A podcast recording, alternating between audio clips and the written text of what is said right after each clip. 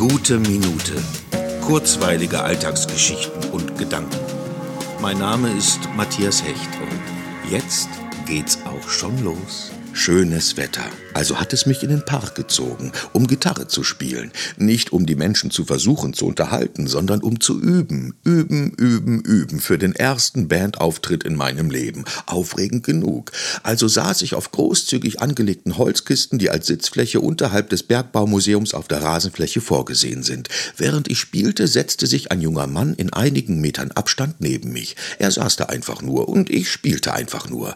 Als ich gerade mit einem Song fertig war, bedankte er sich sofort mit aller Herzlichkeit bei mir und sagte, dass das genau das war, was er jetzt brauchte, weil er gerade die letzte Prüfung seines Studiums geschrieben hat und nicht genau weiß, wie das Ergebnis sein wird. Wir unterhielten uns circa eine halbe Stunde über alles Mögliche, sehr angeregt über Lebensereignisse, Kunst, Kultur und die eventuell zukünftige Arbeit als Rohstoffmechaniker, wenn ich es richtig erinnere.